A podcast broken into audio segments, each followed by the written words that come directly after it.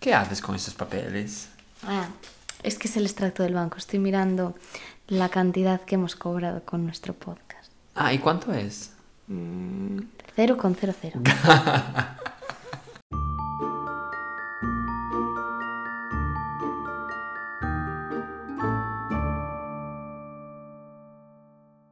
Otro día más siendo completamente pobre. Otro día más, eh, pues siendo completamente cutres también, la verdad. Grabando. Otro día más comiendo arroz como si lo fuesen a prohibir. Otro día Arroz más de comiendo primero, de menú de pan con pan. Pan con pan. Nuestro Decir menú favorito. Que sucedió alguna vez. Ay, sucedió durante 10 días. Sí, sí, sí, sí. La verdad, bueno, pues así ocurrieron las cosas. Decidimos ser cutres y comer pan con pan. En un viaje, en coche, durmiendo en el coche durante 10 días por el levante español, que quiero deciros, 40 grados. Bueno, en fin, cositas. Otro crimen más que hemos cometido. y no fue el viaje de, de, dormi- de Sí. ducharnos de lago en lago. No, no vamos a hablar de ese tema, por favor. Vale, vale, vale, vale, que quede así en el aire. Nada, otro día más aquí, ¿no? en nuestro podcast de crímenes, que llevamos a rajatabla, no estamos faltando ni un solo capítulo. Por favor, no faltéis vosotros a escucharnos. Es que Bueno, vale, o sea, estamos ya suplicando. hemos llegado a ese punto. Bueno, eh, empiezo yo hoy. Venga. Por ejemplo, ya que dejo. empezaste tú en el anterior. Sí, porque a mí me encanta Y vamos, y tenemos, acuérdate, tenemos que fingir que esto no es cinco minutos después que el capítulo anterior. es muy importante recalcar eso. Oye, ¿qué tal te ha ido esta semana? Esta semana todo muy bien, no estamos en Semana Santa. Es verdad, ¿y qué hacemos si, si de repente ahora vuelven a sonar una procesión de fondo? Bueno, Unirnos pues, a ella. pues ti- tirar con la, con la mentira y decir, nada, esto es una orquesta. Bueno, empiezo yo, ¿no? Sí. Mi caso es un caso otra vez internacional, en este caso de México. Bien. Un serial killer mexicano y además bastante reciente, ¿eh? porque es del año 2015. Aquí abarcando todos los asesinatos de todos los países. Sí, sí, todos, todos. Yo mm, creo, me- creo que me voy a proponer hacer un caso distinto de cada país, en cada capítulo. En plan, pues de repente Letonia, Estonia, seguro que va a haber casos curiosos en cada país. En Andorra, seguro, le preguntamos a Rubius. Y hace- haciendo turismo criminológico. pues, molaría. Eso existirá. Seguro que sí. Seguro que hay un Si hay término. gente que va a las casas encantadas, me estás diciendo que no va a haber gente que va a las casas de crímenes. Ah, no, a las casas de crímenes sí. Hombre. De hecho, hay casas de crímenes que son un tipo museos de que, de que la gente va allí. ¿Sabes qué me resulta curioso? De que muchas veces en casos de crímenes donde ha ocurrido eso, un asesinato en una casa, esa casa como que es súper complicado venderla. Mm, Ya. Y me resulta extraño porque hay muchas veces que la gente va a las casas a Ya, propósito. ya, lo que pasa es que igual esa gente va de viaje a esas casas, pero no compraría una casa. Ya, pero si no te da miedo el acercarte allí y el No, hacer una no, visita. No, pero no tanto por eso, sino porque igual no tienen dinero. Ya, pero te Quiero decir, decir, ¿sabes? esas casas muchas veces se ponen más baratas de lo normal Ya. y aún así no reciben un comprador por... Mm, Ya, El a ver, porque yo que sé, al final es muy de nicho. Quiero decir, igual eh, posibles compradores de una casa puede haber un millón y medio y gente que le mole ese rollo puede haber 20, ¿sabes? Entonces es como, ¿hasta qué punto? Claro, hay muchas menos posibilidades de que una persona te compre una casa si está entre 20 posibles compradores que si hay un millón y medio eh, de, ¿sabes? De hipotéticos interesados. Sí, puede ser. No sé, digo. A ver. Sí, ha estado bien. La clase inmovilística. Exacto. No, no, es que somos expertos en todo. Inmovilística. Es, eh, inmobiliaria. Pero bueno. Pues, ¿sabes? Clase inmovilística. Pero bueno. A ver, hoy es el día de inventarse Sí, términos. términos, términos, es que no sé ni hablar. es, que, es que me trabo. Así es que ya son muchas horas grabando. Sí. Bueno, eh, comienzo. Mi caso es de Andrés Ulises Castillo Villarreal, por si alguien lo conoce, por si alguien tiene colegas por la zona. Ocurrió en la colonia de Chihuahua, que Ah, no sé lo que es eso. Sí, yo lo conozco. No, pero mm, yo no sé lo que es colonia, ¿sabes? En plan, no sabía que había como un ente administrativo o territorial que se llamaba colonia. Ya, yo digo que lo conozco como si hubiese estado allí ayer. Sí, nada, en plan, pero no hablo de la raza de perro, hablo de un lugar. Sí, no, vale. vale. Bueno, Eh, Castillo era un narcomenudista que dirás, ¿qué es eso? Yo tampoco lo sabía, lo busqué en Google y me dijeron que era eh, un narcotraficante, pero como a pequeña escala, ¿sabes? Tipo como un, pues, un minorista, Ah, pero de, de droga. Eres narco, Pero poco, pero poquito. claro, un, como un narquito. Como un poquito. Narquito, me encanta el término. En plan. Pues exacto. De los light. Exactamente, en plan, pues en vez de vender eh, una tonelada de cocaína, vendes, yo qué sé, 10 kilos. Pero, ¿sabes? Consigues... Te has portado, no te has pesado tanto como otro narco. Claro, Y eres narquito. exactamente, eres little narco. Pues en ese plan, ¿no? Bueno, pues el caso es que este chico atraía a sus víctimas, bueno, porque ya, es, mm, a todo esto no sé si lo dije, es un serial killer, con lo cual damos por hecho que se cargó a mucha gente, con lo cual yo ya parto de cara descubierta. Plan, mm, ya sabéis que esta persona va a asesinar a mm, varias personas.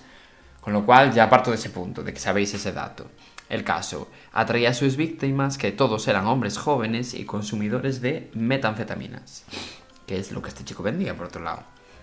Con la promesa de regalarles droga, ¿no? Y los conducía a sitios apartados, en la periferia de las ciudades y tal, o de su propia casa, y ahí los drogaba, los golpeaba, eh, bueno, la cabeza con objetos contundentes, para, bueno, incapacitarlos, después los violaba, y después los descuartizaba con la misma sierra. Usaba la misma sierra para todas sus víctimas.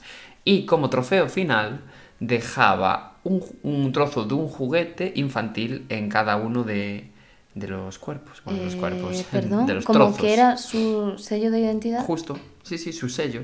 Su firma. O sea, pero lo hacías completamente a propósito. Evidentemente.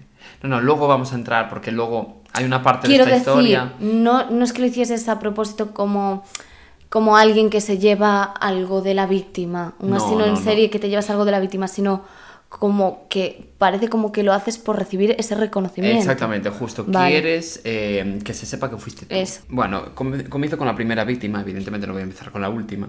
Y tiene un sentido que solo voy a contar como tres víctimas confirmadas. Digamos que se encontraron cuerpos, tal. Hay más víctimas, pero las tres más importantes son estas por unos motivos que ya entenderéis. El caso es que este chico tenía alrededor de 20, so- entre 20 y 25 años. No sé exactamente porque no lo ponía en ningún sitio y mira que lo busqué, pero nada, no lo encontraba. Vale. Pero todas sus víctimas tenían también alrededor de esas edades, 20 y pico años, ¿no? O sea, que ya he buscado un perfil concreto. Exactamente. Hombres, jóvenes y más o menos de su edad. Bueno, y el caso. La primera víctima de Andrés, vamos a llamarla Andrés porque, bueno, si no, madre de Dios, que tiene un nombre larguísimo, era un hombre de 22 años, eh, originario de Delicias, en Chihuahua. todo, todo ocurría por esa región, ¿no? Que, que se había mudado meses, bueno, meses previos, antes a su muerte, a la ciudad de Chihuahua, para trabajar en una empresa de alimentos, bueno, O sea, te mudas tú tan tranquilito para hacer tu vida formal. A ver, mientras te drogas un poco. Sí, un poquito. Pero estás buscando ahí trabajo y tu, tu vida. y de repente te pasan cosas. Y Pues, viene un... Señor, Es que, que no quiero decir ya, algunas palabras para que me corten, pero viene este, este, Sí. este ejemplar. ejemplar de, de algo que se intenta parecer a ser humano y decide descuartizarte. Eh, Pues buah. un poco es lo que va a ocurrir, la verdad. Bueno, noviembre de 2015. Este chico, ya digo, llevaba unos meses ahí, vivía con los familiares, tal, y de repente avisa de que se va a ir por ahí, ¿no? A comprar algo de cena. Y no vuelve. Entonces, claro, a los tres días la familia denuncia su desaparición. Mira, en plan, este chico dijo que iba por ahí a ir a buscar algo para comer eh, y no volvió en tres días. que También te digo, muy te Claro, en plan, no queda tan lejos el McDonald's. Exactamente. Entonces, pues bueno, eh, la cosa es que avisaron de que no tenían eh, noticias de él desde hace, eso, tres días, ¿no? Y el 17 de noviembre de 2015, o sea, poco después, encontraron los restos desmembrados de un hombre que fue, bueno, reportado por los vecinos en la colonia de Desarrollo Urbano, que fue donde ocurrió, mm, ya digo, la mayoría de las Madre cosas. mía. La- los brazos y las piernas fueron hallados dentro de una casa abandonada sobre las bueno, sobre un par de calles, ¿no? El caso es que había por ahí una casa abandonada y allí decidió dejar los brazos y las piernas. Dos días después encontró el torso y la cabeza porque estaban, bueno, en una calle, una casa que estaba en una calle cercana, ¿no? Eh, estaban parcialmente escondidos dentro de una llanta de un camión en el fondo de un arroyo seco. O sea, para que te hagas, o sea, la idea de, de lo cucú, ¿sabes? Que estaba este chico. Ya. Arriba de los restos se encontró la mitad delantera de un triciclo para niños. Por eso te digo lo de los juguetes de niño pequeño. Se usó la mitad de un triciclo, lo dejó allí chantado, encima de la rueda en donde encontraron el torso y la cabeza, ¿no? Las pruebas de ADN confirmarían, bueno, después la identidad de la víctima, ¿no? De acuerdo a las, investigaciones que se hicieron después, ¿no? Se determinó que la noche del 13 de noviembre de 2015, Lorenzo Olivas, que es el asesinado, habría acudido a un bar llamado, espera que lo tengo por aquí apuntado, California, bueno, pues un bar, un bar random, eh, y que fue ahí donde se encontró con Castillo. Lo acompañó hasta su domicilio y en la misma, que también estaba por allí, cerca, en la colonia Desarrollo Urbano, que debe ser una colonia que hay por allí. Yo es que ya digo, no, no, sé, no conocía ese ámbito eh, administrativo, territorial. Bueno, Si hay alguien de México, que nos comente. Exacto, que es, eh, que, que es como si fuera una provincia, municipio, yo es que no, no capto. Pero bueno, eh, donde después de consumir metanfetaminas, Andrés lo agredió, lo violó y fue cuando lo asesinó, golpeándolo con la cabeza, o sea, en la cabeza, perdón, con un martillo hasta destrozar el cráneo. O Y sea, después- que también era por un motivo sexual, entiendo. Mm, ya veremos, Vale. ya veremos. Hacía ese modo operandi con todos. Que le decir, gustaban los hombres. Ya veremos. Vale. Ya veremos, no te adelantes, no te Vale, adelantes. vale, vale, vale. El modus operandi era secuestraba a alguien engañándolo con las drogas, lo golpeaba, lo mataba, lo, perdón, lo violaba, lo mataba y después lo descuartizaba con la misma sierra y luego un juguetito. Madre mía, juguetito, qué, qué Bueno. personaje, qué asco de gente. El caso es que descuartizó el cuerpo en el baño y se sabría después que coercionó con amenazas de muerte a un ado- adolescente conocido que había por allí por la zona para que lo ayudara a transportar los restos, ¿no?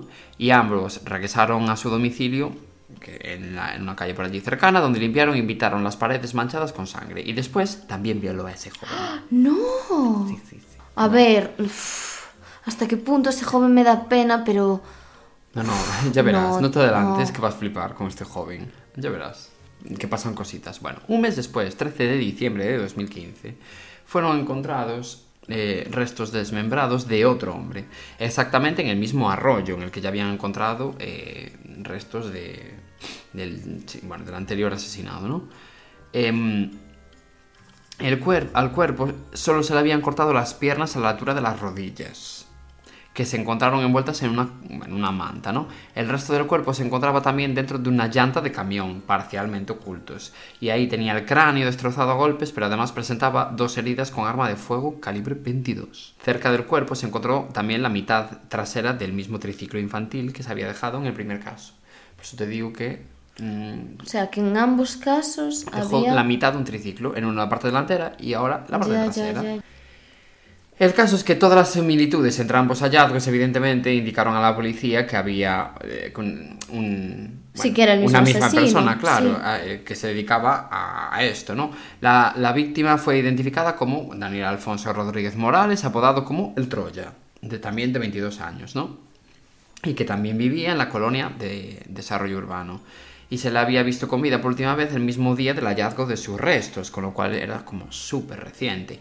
Dos años antes, la víctima había sido detenido intentando forzar la entrada de un automóvil. Quiero decir, Claro. como que ya tenían antecedentes, Lo por eso también lo fichado. identificaron muy rápido. Vale, vale, vale. De acuerdo a la reconstrucción de los hechos, posterior al asesinato de Lorenzo Olivas, que fue el primer asesinado, el asesino se mudó con engaños a la casa de un amigo localizada en la calle, bueno, en una calle, en una calle que había en la colonia de desarrollo urbano también, ¿no? Y en esa casa, ¿no? Seguía acosando al adolescente que obligó a ayudarle, ¿no? Al que después violó. Sí. Y de hecho hizo que se mudara junto con él. O sea, hasta qué punto lo coaccionaba que se tuvo. Se mudó. En plan, le hizo mudarse con él a un, a un piso. O sea, muy heavy. Y el 13 de diciembre, es decir, el día que asesinaron al Daniel Alfonso, al, al segundo asesinado, ¿no?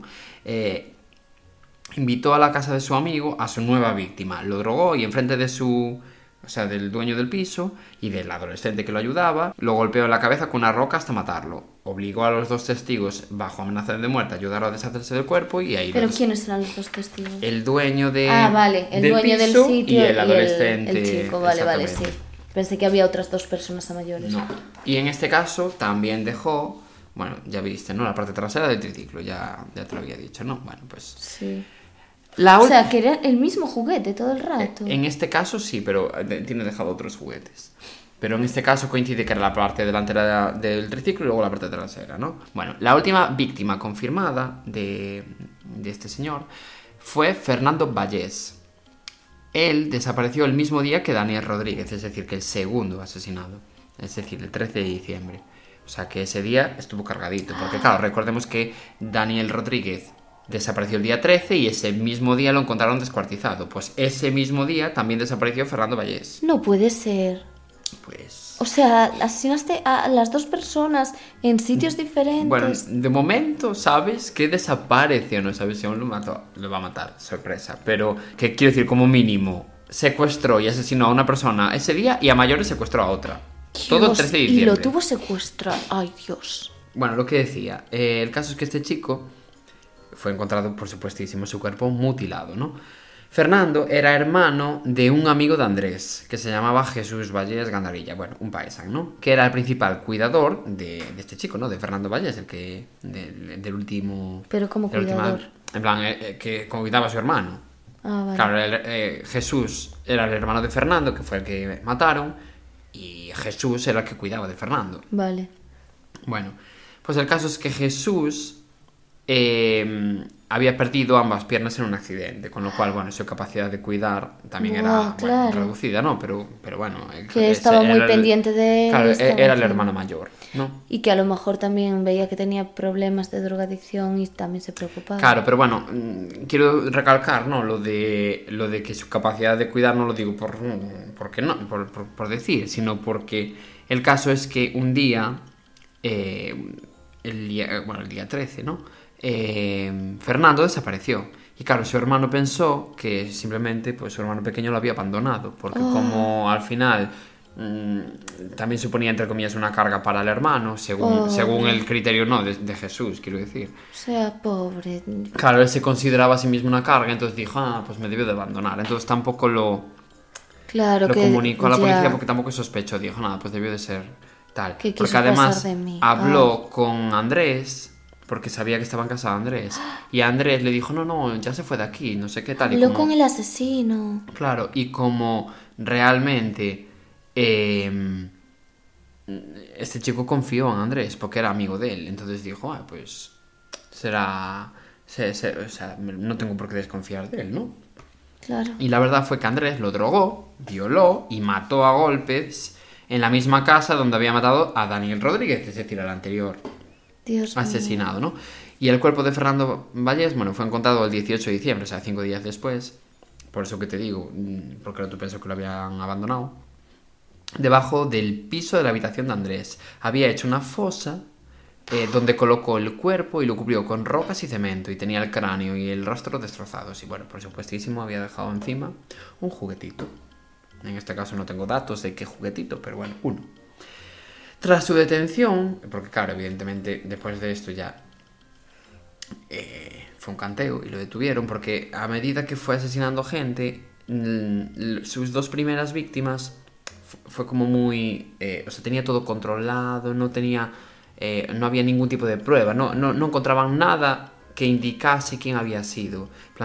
Lo, lo tenía todo súper pensado, porque al final, vale, sí, descuartizaba toda la gente y tal y cual, pero no había dejado ninguna huella, nada. No, entonces no sabían quién era, pero a medida que fue asesinando gente, él se fue confiando. Ya. Y debió de pensar que no lo iban a pillar nunca. Claro, no, pero suele pasar sí, que al final te confías se y descuidó. Sí, si no me han y- pillado. Y claro, en este caso, como mm, tenían la cosa, ¿no? De que Fernando había avisado de que iba a casa de Andrés. Ya. Y claro, eh, era la palabra de Andrés de, no, no, de aquí ya no está, pero tampoco había ninguna prueba de que se había ido de esa casa. Entonces, eh, claro, pues lo que te digo. Que ya las sospechas nunca llegaron hacia él hasta ahí que ya. Y ahí ya encontraron pruebas. Y ya Una vez que saben que has detuvieron. sido tú, ya buscan más profundamente. Claro, bueno, pues una vez eh, detenido, Andrés Castillo confesó 12 asesinatos, ¿no? Pero la, la- la Fiscalía del Estado de Chihuahua eh, sospecha que podría estar involucrado en alrededor de 20 asesinatos. ¿eh? Algunas de las víctimas, bueno, las voy a resumir así en plan rápido, ¿no? José Urias Hernández, que fue asesinado a golpes y su cuerpo fue encontrado al lado de una bodega de, de bueno, también de, de, esa colonia, ¿no? Miguel Ángel Castillo Quintana, que era un hombre de 21 años, también asesinado el 7 de agosto de 2015, o sea, unos meses antes. Y su asesino lo golpeó en la cabeza hasta matarlo y fue hallado el mismo día de su muerte eh, en un almacén de construcción, ¿no? Y estaba boca abajo, desnudo de la cintura para abajo. Gabriel García Hernández, que su cuerpo fue desmembrado y se encontró el 3 de agosto de 2015, asesinado a golpes. Eh, Guillermo Juárez Portillo, su cuerpo mutilado fue hallado en el complejo industrial Robinson el 8 de mayo de 2015 y fue asesinado a golpes. Juan Pérez, que es un cuerpo descuartizado de un hombre no identificado, no saben cómo se llama. Juan Pérez es como un hombre genérico. Ah, que le pusieron ese nombre. Claro, para- como Dios. John Doe en Estados Unidos, una cosa así, pues. Y fue hallado debajo de un puente, y también descuartizado, por supuestísimo. Eh, Gustavo Adrián Saldaña Hernández, que es, bueno, eh, también su cuerpo descuartizado, y José Manuel Xavier Olivas, que más de lo mismo, ¿no? Todo esto ocurrió eh, alrededor del año 2015. Bueno, el caso es que el perfil psiquiátrico me interesa muchísimo de este, de este chico, ¿no? Porque, claro, eh, para empezar, yo vi una foto de la imagen del, o sea, de- del triciclo, del triciclo, ¿sabes? De- que dejó en las dos primeras víctimas. Súper turbio, ¿eh? Porque encima estaba todo sangrentado, o sea, muy heavy. Dios. El caso es que, eh, claro, Andrés Castillo fue caracterizado por los, eh, bueno, por los perfiladores, ¿no? Como un psicópata y un sádico clásico. Hombre, claro, es obvio. que, a ver, tienes Se- que serlo.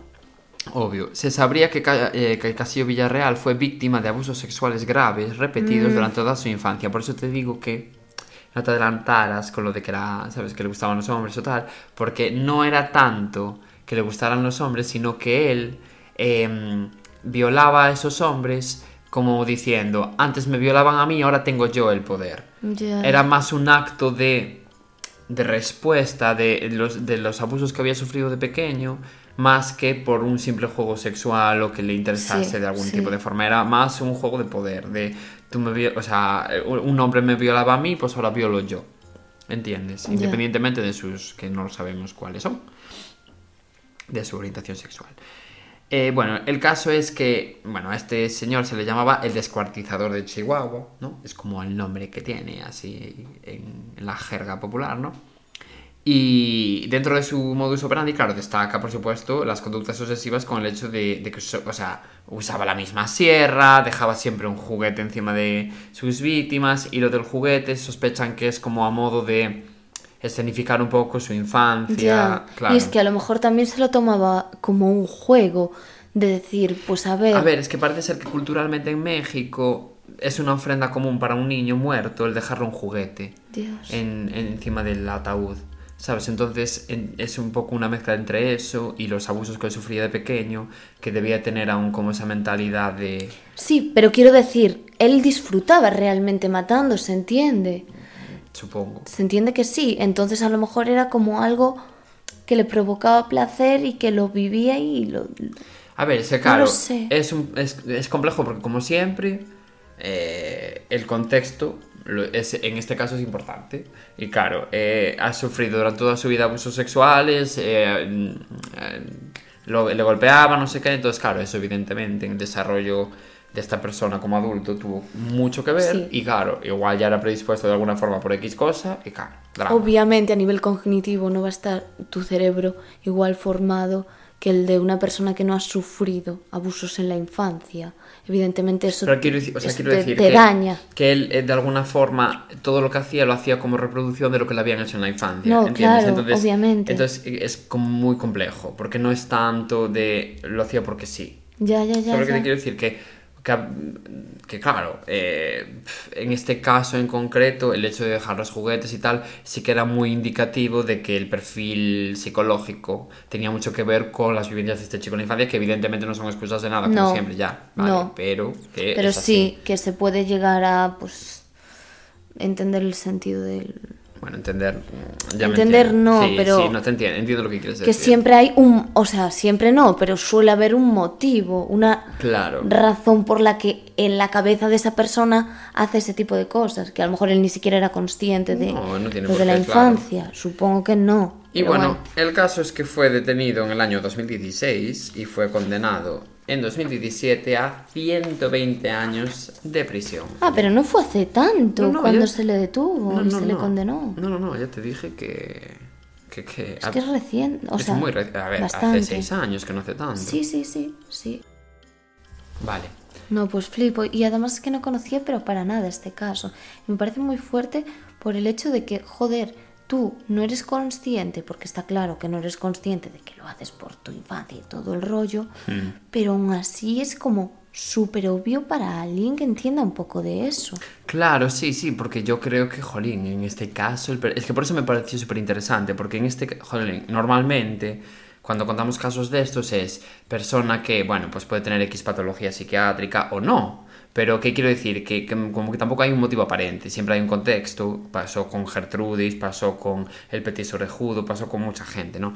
Pero nunca tan obvio como en este caso, que en este caso ya no solo es que el contexto importa, es que incluso todo lo que tú haces, lo haces para dejar claro que ese contexto te influyó. Sí, sobre todo obvio. Violas Y- porque te violaron, em, dejas Claro. juguetes para indicar que eh, esto es un drama de tu infancia. ¿Sabes lo que te quiero decir? En plan, como que hasta qué punto tú mismo no eres consciente de lo que estás haciendo. Ya, ya, habría que, que verlo. me Necesitaríamos como alguien que sepa de esto, como que nos lo analizase bien. Claro, me, me pareció súper, súper interesante. Sí, y da para un debate importante. Sí, sí, sí. Bueno, y este es el caso que he decidido contar hoy. Que. Me parece heavy, porque, Sí, es que es no sé, es como que te aprovechabas y el chico este, que a ver, no me da pena, pero es que lo tenías manipulado y... Ay, sí, Dios, ya. A porque ver. sí, te ayudó, pero hasta qué punto no, No, sé. a ver, y le, le ayudó por, joder, claro, por miedo. Sí, es que le ayudó por miedo, en verdad. Claro, igual que el otro, el del otro piso. Pero Jolín encima también lo violaba él y todo el rollo. ya, es es que sí, sí, sí, en realidad estás Es que mucho, joder. Bueno, en fin. No sé. Bueno, ¿y qué tal tu caso? ¿De que está bien es, es de fuera o...? Sí, es también internacional. Bueno, o sea, que hoy nos pusimos de acuerdo. Sí, y Que sucede... no solemos. No, y sucede en Colorado, En Colorado. Colorín colorado. por ahí. Vale. Pues el protagonista de esta historia es Devon Erickson Mm, Vale, pues de Bon Erickson. y su amigo Alec McLean. Vale. Pero nos centramos un poquito en Devon Erickson por un motivo. Porque en 2021 este chico se hizo súper viral en TikTok y un montón de gente pidió pues eso que no se le condenase porque era el año en el que lo iban a acusar. Hmm, vale. Y un montón de gente pidió pues su liberación. Eh, no sé, era un chico como que atraía la atención de la gente y de muchas niñas. Pero es que era joven. Sí, sí, Ah, vale. era un chico muy jovencito. El caso es que tenía un look muy característico porque tenía como melena, o sea, un poco de melenita, a lo Justin Bieber, ¿sabes? Hmm, vale. Y tenía como la mitad del pelo rosa y la otra mitad negro. Ay, me quiere sonar, ¿eh? Es que a lo mejor lo viste. porque No, o sea, el caso no, pero la eh, me Claro. suena como de verlo a él. Claro, pues más que nada fue eso, la apariencia que tenía y que todo el mundo en ese momento empezó a hablar de, del caso y se hizo bastante conocido. Bueno, todo esto ocurrió el 7 de mayo del 2019, que si el tuyo era reciente, este Ese aún más. Aún más, exactamente. O sea, prepandemia. Y me decías que, que si era joven. El chico había nacido el 21 de septiembre del 2000, o sea que tenía Pues 19, años. jolín, exactamente. qué joven. 19 años en ese momento. Esa mañana, el 7 de mayo, como decía, del 2019, los dos chicos, Devon y Alec, fueron a clase como un día normal y corriente. Hmm.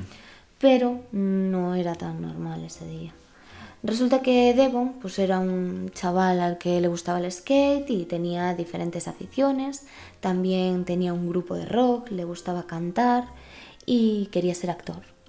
O sea, como, pues eso, la vida de cualquier... Una vida relativamente normal. Sí, la vida de cualquier chico. Además, incluso hizo algún pequeño papel como actor. Y también era youtuber. Bueno, youtuber que simplemente pues publicaba alguna Sí, como, cover. como nosotros podcasters. O sea, que nos escuchan eh, 10 personas y ya. Y, Pero y decimos, uff, somos podcasters, sí, Sí. claro, pues de qué. Sí, entonces él publicaba covers.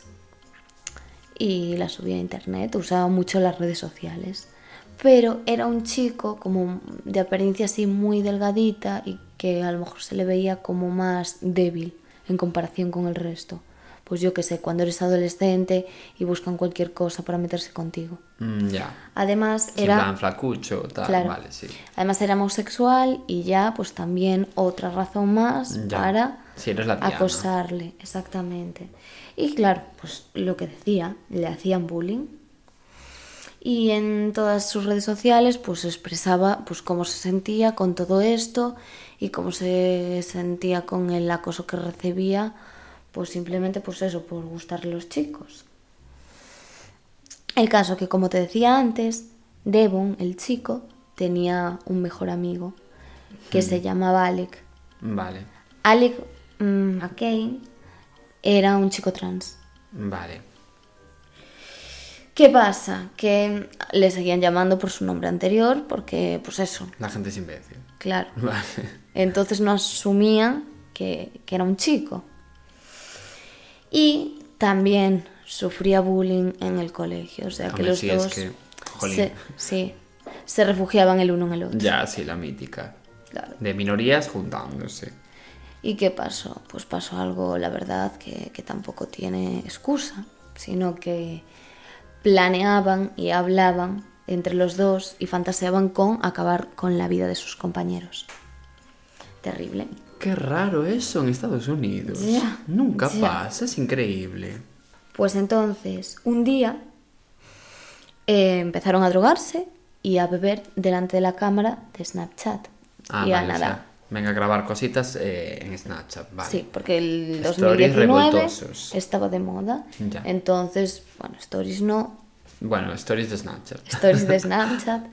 Y eso, se ponían con los filtros y hacían el tonto delante de la cámara. Bueno, pues Sí, o sea, chavales de 19 años normales y corrientes. nada relevante en Exacto. verdad. Pero, posteriormente, eh, decidieron robar tres armas, dos pistolas y un calibre. Carambas. O sea, un rifle, perdón. eh, de los padres de Devon. Joder. Que los tenían en casa y como que Porque eran... por supuesto los tenían en Es que casa. claro, hablamos de Colorado, o sea, ubiquémonos. Eh, ¿Dónde estamos? En- Sí, sí, estamos, tenemos que hablar en idioma tiroteo para que nos Sí, entendamos. tal cual. Y estas armas, por supuesto, les sorprende a la totalidad de cero personas Exacto. Que eran legales. Entonces, claro, pues decidieron esconder el rifle en el estuche de la guitarra de Devon, porque ya he dicho que, Joder, que también, cantaba. Eh, buf, eh, cómo discurrieron, eh, madre mía. O sea, puede haber algo más prototípico. Sí, pero a la vez tiene sentido porque es como, No, no, vale, claro, ¿dónde esconde un rifle? no, claro, caber cabe. Claro, No, encima como él tenía una banda de rock y tal, se lo compro. exacto. Entonces dijo, pues perfecto Es para cosa mí. perfecta, sí, sí. Sí, y las pistolas en la mochila de su amigo Alec. Es que parece que solo hablo de Devon, pero es más que nada porque es el que se hizo viral, pero vamos, que los dos totalmente fueron los culpables. Y decidieron irse directamente al colegio. Nada, entraron por una zona donde sabían que no había detector de metales, porque obviamente es que, es que hay detectores, hay seguridad. Entonces, eh, ya sabemos cómo funcionan allí los centros, que desde pues la matanza esta que hubo tan Es verdad, sonada, sí, sí, sí, sí. evidentemente tiene muchísima más seguridad y como hay armas, pues tienes que tenerla. Claro, porque ¿qué hacer? ¿Prohibir las armas? No. Vamos a poner detectores de metales en cada colegio del país. No es que tal cual. Muchísimo más sentido. Tal cual, tal cual. Bueno, pero encontraron una zona donde no había detectores y por ahí entraron. Entraron eh, directamente en su clase, en el aula 107, y cada uno fue, es que todo esto lo tenían ultra pensado, cada uno fue por una zona con cada arma. Uno, pues Devon tenía el rifle y su compañero tenía las dos pistolas. Pero claro, aquí no entiendo muy bien esto, pero como que se notaba que Devon estaba bastante nervioso. A ver, por lo que sea. Sí. Te vas sí. a cargar a mitad de tu instituto. Pero no nervioso de estoy nervioso, pero lo voy a hacer, sino nervioso de Me arrepiento. sí, como Vale. diciendo estoy seguro de lo que estoy haciendo. Mm, ya. Entonces dijo, mira, voy a pedir ir al servicio para tranquilizarme. Vale. Y fue hasta allí, se mojó el pelito, la carita y dijo, venga, a ver qué Pa'lante. hacemos. Pero nada, cuando salió para afuera, no sabemos qué decisión iba a tomar, pero salió afuera y ya estaba Alec diciéndole, esto lo vas a hacer sí o sí, porque si no, el primero en morir vas a ser tú. Joder.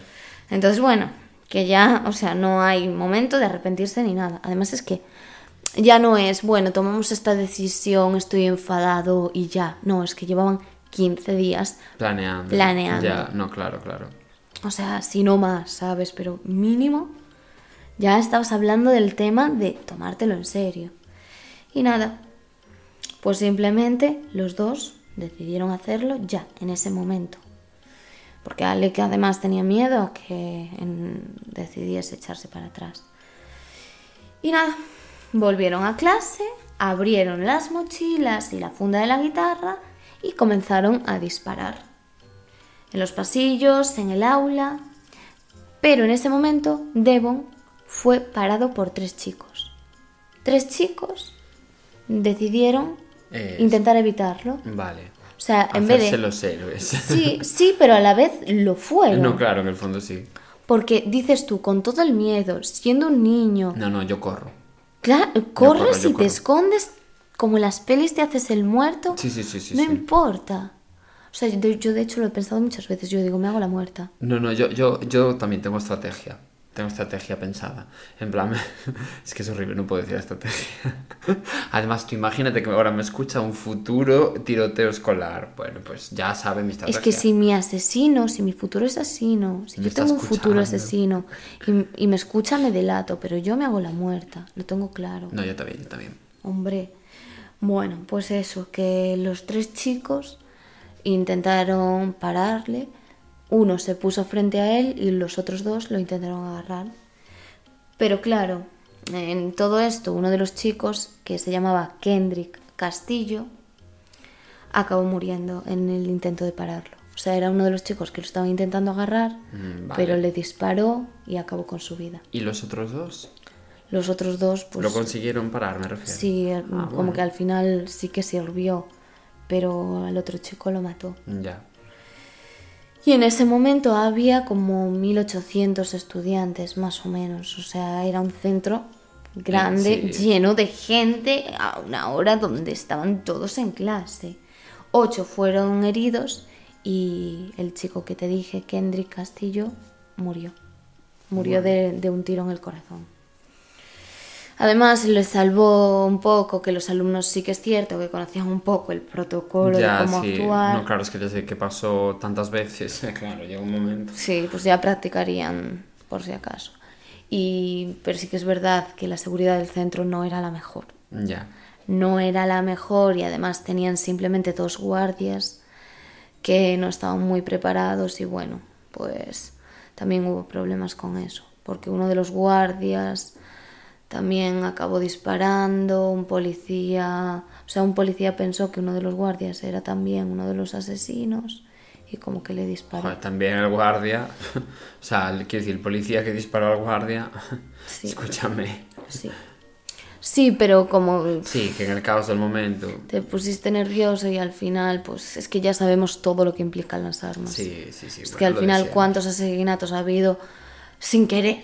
Sí, ya no sí, hablamos De, de esto, que ya es un tiroteo tal cual, es que al final hay errores humanos por culpa de las armas, que volvemos a lo mismo. Y estos dos chicos, Devon y Alec, obviamente fueron detenidos al instante, pero Alec era menor de edad. Claro. Entonces entró en un centro de menores. No, no, porque aquí la justicia también es bueno, tajante, claro. Entonces mm, no te pasan ni una, Ya. da igual que seas menor o no. Y la- los medios de comunicación, a pesar de que, pues eso, que no se puede, publicaron su identidad. Hostia. Y se supo quién era. Claro. O sea, que no querías acoso, pues dos tazas. Y este chico se declaró completamente culpable. No, Sí, no ya, dudó. No, no titubeó. Sí, y fue condenado a... ¿Qué te imaginas? Eh, pena de muerte. No, Cadena perpetua. cadena... Sí, si no es una es otra, Sí. porque al final es lo mismo. el 18 de mayo del 2000. ¿Y el que era menor? No, O sea, ese era menor. Ah, vale, o sea, de cadena menor, perpetua, era menor. el de menor. Joder. Sí, pero bueno, Para ser menor, me cago en... Sí, pero con posibilidad de recibir la condicional después de 40 años. Ah, Recibirla y tal, que normalmente ni te la dan, y después de 40 años, que a ver. Sí, edad de jubilación. Además, después de eso, dio un discurso como de 15 minutos allí en el juicio pidiendo perdón a las víctimas. Y este era Devon. No, este Ah, era, era Alec. era Alec. Joder, pues yo pensé que sería Devon porque es como el que se quiso arrepentir. No, ya, ya, es que no cuadra por Ya, eso. pero Tampoco bueno. entiendo. Es que yo no creo que Devon estuviese arrepintiéndose. Parecía Igual que simplemente sí. dudó. Yo creo que dudó Claro, es que ¿cómo no vas a dudar? por el miedo a las consecuencias. Claro, no, no, claro, es que ¿cómo no vas a dudar? Como mínimo eso, lo que- a- a- por las consecuencias, ya al margen de lo mira, obvio, o ¿no? las consecuencias de que tú vayas a la cárcel toda la vida o incluso la consecuencia de morir. Claro. Que estás pensando solo en ti, en tu vida. No, claro. O sea, que tampoco me parece que por una cosa, que te voy a decir ahora. Eh, bueno, que al final eh, sí que es cierto que Alec se arrepintió. Que ya ves tú, después de eso, de qué sirve, porque si no fuese porque te pararon y se acabó, a lo mejor te hubieses cargado a toda la escuela Sí, si te dejasen. Pero bueno, que sí que es cierto que admitió su culpa y, y se declaró culpable. Pero, sin embargo, Devon Erickson, al contrario de lo que parecía, nunca admitió la culpabilidad y dijo que era inocente. Durante el juicio, pues los abogados defensores de este chico, de Devon, intentaron apelar, pues eso, a que había sufrido problemas Ya, en su acoso familia, el acoso escolar y además que tenía problemas mentales, porque claro, sufrió una depresión. Por todo esto, mira, no, No no, se puede ir matando a la gente. people, sí. Claro. Y le intentaron quitar toda la responsabilidad, pero sí que es cierto que el juez se mantuvo firme y juzgó exactamente a los dos por el mismo crimen, le dio igual todo. Simplemente los dos lo hicisteis, los dos sois culpables. Y también fue sentenciado a cadena perpetua finalmente, porque cuando fue el 2001 no había salido el juicio, pero la gente estaba, pues eso, la gente, no, todo el mundo, Pero pero, sí que salió sí mucha gente en TikTok diciendo, ay, pobre, mira, es que no te lo compro. no, sí, No. no. Eh, no te puedes cargar a people, lo siento. No, es que, claro, a ver, aquí hay un trasfondo del que se debería de hablar de, jolín, pues hay que tratar los problemas mentales, hay que tratar Sí. el bullying No, no, y todo esto. pero una cosa no quita la otra. Mm, Exactamente, o sea, no, no, no, no, no es defendible esto y tú Claro. tienes que entender la diferencia No, entre como en el bien caso- y el mal. Claro, como en el caso anterior, en plan, entendemos el contexto de este chico, de que pasó una infancia en el que lo violaban y todo el rollo, pero eso no hace que sea normal que tú vayas Eh, sí. después cargándote a todo Cristo. Sí, sí, sí, es que ambas personas sufrieron situaciones súper terribles que no tenías por qué haber vivido y que se podía haber frenado o haber hecho algo con todo eso y tuviste que vivirlo. Pero, es que da igual. Claro. ¿Cuánta gente hay que sufre todo esto y lo utilizan para hacer el bien y para que no le pase a otros? Pues no, no te lo compro. No, se no, acabó. no. Bueno, pues muy bien, ¿eh? La verdad, me gustó mucho también tu caso. Bueno, me alegro. Es cierto que no tenía mucho hype porque se veían venir las intenciones, pero bueno, que simplemente pues eso, que mucha gente lo conoce y por la imagen del chico. No, sí, yo el- la imagen como que creo que sé cuál es, ¿eh? pero como que no, mm, no, no conocía la historia, vaya. Luego- Solo la foto del chico. Os pondremos alguna foto, Sí, en la portada del capítulo seguramente. claro. Y nada, eh, hasta aquí, ¿no? Hasta aquí hemos acabado. Esperamos que os haya resultado interesante, que nos sigáis. En arroba sofamantecrimen. Que nos putéis, que nos escuchéis, que le deis a la ¿Que nos campanita. puteéis o que nos puntuéis? ¿Qué dijiste? Que nos bueno, ambas cosas. No me dijiste que nos puteéis, que nos escuchéis, no sé qué. Y yo, bueno, pues mm, estoy de acuerdo con esa afirmación. ah, Sí, por cierto. ambas. Bueno, nada, lo vamos a decir en el siguiente capítulo. Sí, ahí os queda un poquito de intriga. La intriga que no tuvisteis con estos dos casos, pues la tenéis en el siguiente. Exactamente. Y nada, hasta la semana que viene. Chao, gracias por escucharnos.